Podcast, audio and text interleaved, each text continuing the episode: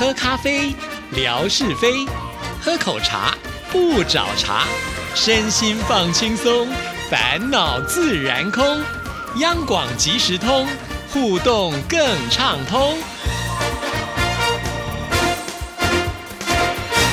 亲爱的听众朋友，大家好，欢迎收听今天的央广即时通，我是谭志毅。在今天的节目里呢，要来回复听众朋友的信件呢。那我们要来看的这一封信件是建辉所写来的。志毅你好，第三届抢沙发活动正在开展的如火如荼。这封信呢，它是在九月四号的时候所写来的，当时呢，应该算是我们抢沙发的倒数的第二天了哈。所以呢，他特别有感而发写了这一封信。这个。沙发太难抢到了，一个是不知道知意姐什么时候会发文，另外一个呢，就是要跟手机的网络也有一定的关系。前一秒钟还在刷新，后面一下子就被别人抢了沙发，真的是太难了。看到知意姐为了办抢沙发活动需要大量的素材，我给知意姐发了一些前段时间到贵州旅游的相关照片和视频作为助力。可以让更多的人看到美丽的照片和风景。是的，非常的感谢我们的听众朋友啊！这个沙发志毅也说过，是真的非常非常的难抢哈。当然，如果太简单，可能大家抢的也会觉得比较没有意思吧。就是因为它有难度，那我们的听众朋友如果能够抢到一个的话呢，应该也是会非常的开心。那另外呢，就是这一次呃，志毅也是要感谢很多的听众朋友啊，即便自己可能抢沙发非常的困难，但是呢，也大公无私的愿意。提供照片，呃，让志毅呢有更多的素材，不但能够分享，同时呢也可以呢让大家来抢沙发哦。所以呢，最后我就决定呢，呃，去凹礼物哈，来送给我们的听众朋友。而且这个礼物，我想对听众朋友来讲也是具有意义的啦啊，因为是我们央广九十五年的这个锦旗，另外呢还有这个非常实用的小卷尺啊。我们的建辉呢也有拿到嘛哈，另外呢建辉运气也不错，也有抽到奖哈。所以呃有的时候就是。是你有来参加就有机会嘛？只要抢到一个，通通都有机会哦。好，接下来呢，就是建辉到了呃贵州旅游的一些相关的讯息，跟大家来分享。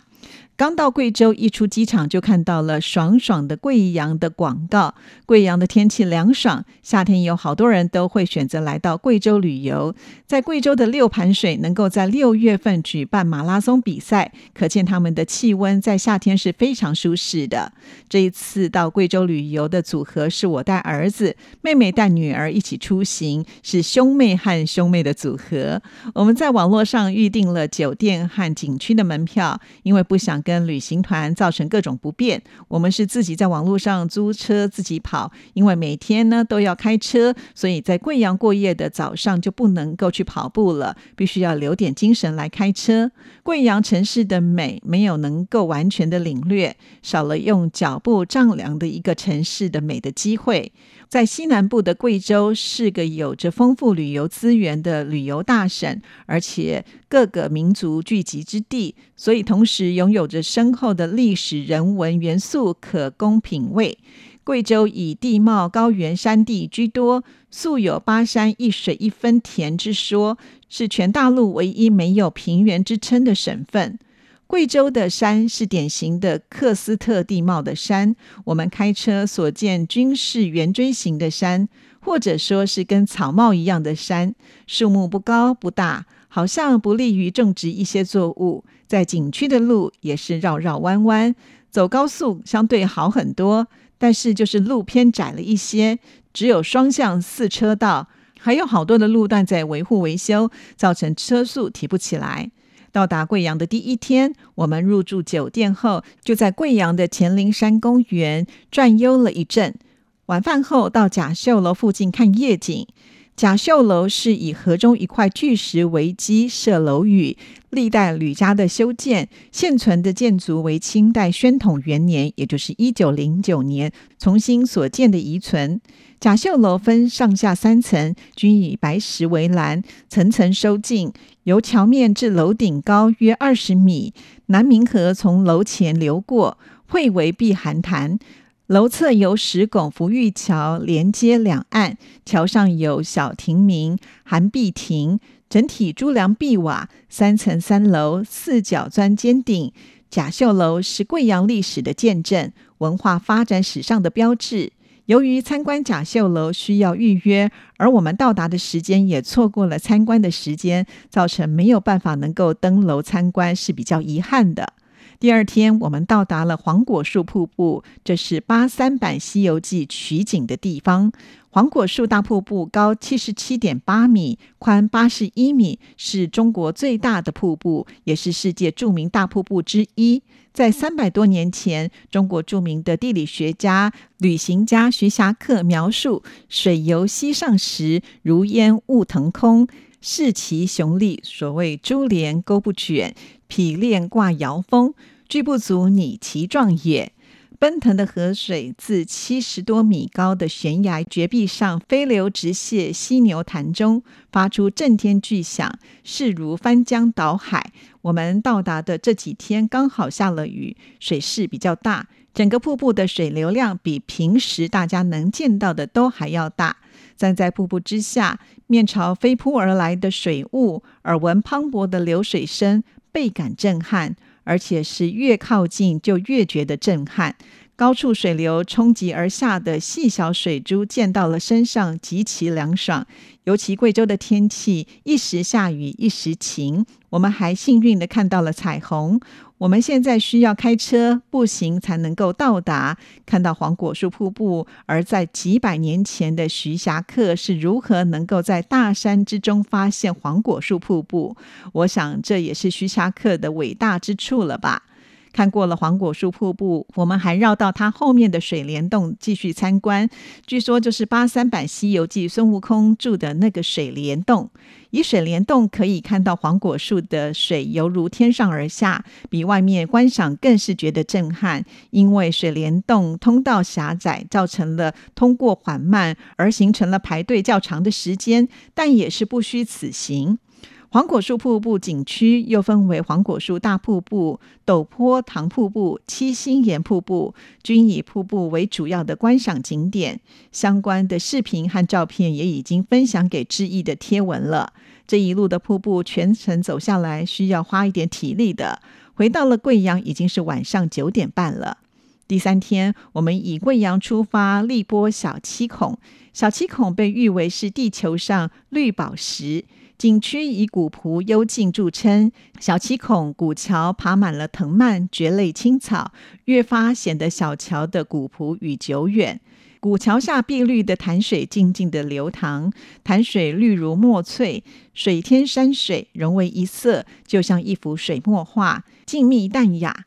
小七孔景区也是以水为主的观赏点，我们走的景点是比较集中的后半段，这里水的流势也比较大。各类型的瀑布布满景区，当地人说这后半段叫做一步一景。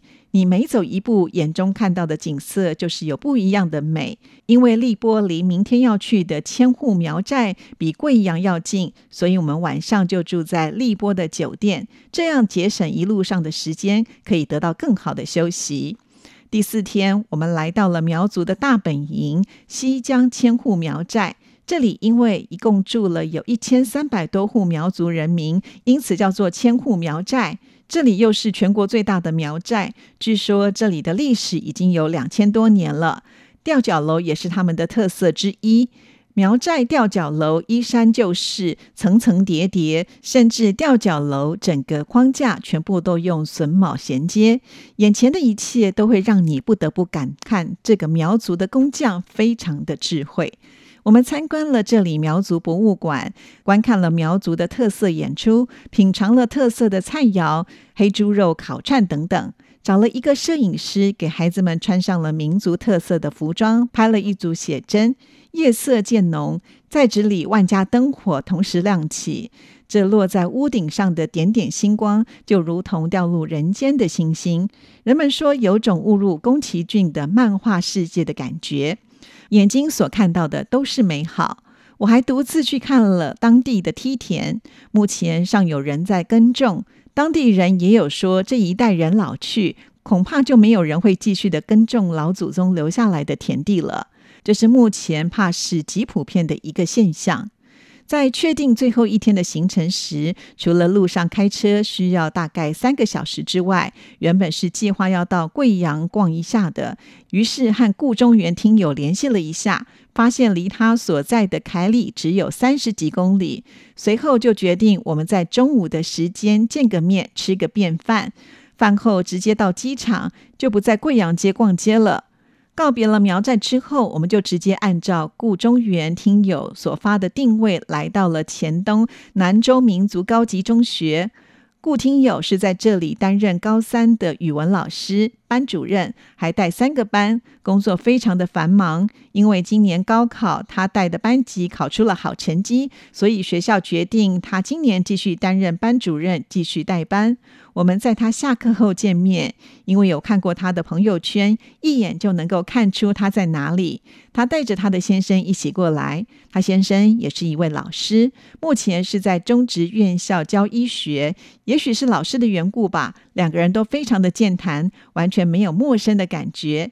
先生说，他和顾老师认识的时候，他就经常和他说到有关《亚洲之声》这个节目，还有和一些听友的联系等等的故事。今天算是见到了真人，真的是很奇妙的缘分。我想也是，在我们听节目、写信互相交流、听节目的感受，彼此学习生活的时候，哪敢想象我们还有能够见面的一天呢？感谢时代的发展，让原来遥不可及的梦想能够有实现的一天。我给顾老师带了福建福州的特色茉莉花茶，还有志毅姐在开办央广即时通之初的征文我与广播的故事的影印版。我来到贵州之前就跟顾老师保持联系，如果行程不允许我们见面的话，我准备就给他寄过去，还希望他能够喜欢。对了，不知道这一节可否有当初凯文编辑的《我与广播的故事》的电子版呢？或者可以帮忙问一下凯文电子版拿来打印一部分，再分享当初来不及预定的好朋友。在凯里的时间不多，我要赶路。顾老师下午还继续有课要忙碌，我们互相道别，互道珍重。我们约定继续保持联系，有机会的时候可以互相走动到彼此生活的地方来看看。现在看来不大可能的事情，往后推个五年、十年，应该都不是什么问题了。相信一切都有可能。这封信从志毅姐抢沙发活动开始的如火如荼，到接近尾声才写完。希望志毅。姐和大家不要介意抢沙发的活动，我是没能够抢到几个，期待过几天的直播吧。今天就先写到这儿，祝福志怡姐。好的，非常的谢谢建辉啊，哇，这一封长长的信，看的真的是非常的过瘾啊。从从他呃怎么样去出游，到了景点之后呢的所见所闻，好像呢跟着建辉的这信件的内容，呃，开始呃就是让我们重新的温习了一下在微博上所看到的这一些。瀑布的美景啊，确实非常的震撼啊！因为他不只拍了照片，还有很多的视频。那视频呢，其实是可以拍得到这个动态还有声音的感觉嘛啊！所以非常的感谢建辉啊！其实志毅说过了，大家在旅游的时候应该都是很忙碌啊，可是都不忘了要把这些照片传到志毅这里来，我真的是非常的感谢。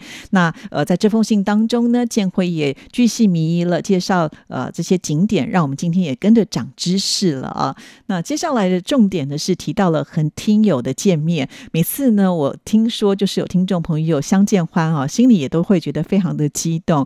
呃，大家呢可能是通过书信往来知道有对方这么一个人，可是彼此之间从来没有见过面。可是呢，在相约的时候呢，大家都非常的乐于见上一面哈，而且也都能够相谈甚欢。所以真的再一次的见证了广播它神奇的一个呃魅力。哈，我们的听众朋友真是太可爱了。那建辉也很棒哦，就是礼数非常的周到，不但呢带了自己家乡的伴手礼，另外呢还把这么珍贵的一本，好，也就是我和广播故事的呃这个册子呢送给了呃顾老师啊。我知道建辉只有一本嘛哈，所以呢就割爱了，因此就问一下志毅呢还有没有哈，或者是可不可以找到电子档？呃，在我这边应该是没有电子档了哈，可是我也许可以翻找得到，就是这个册子，但给我一点时间，因为我现在呢还在忙有关于这个沙发王的后续的一些事情，等我呢找到之后就会寄给建辉喽。好，今天节目时间到，就先聊到这里，再一次的谢谢建辉，拜拜。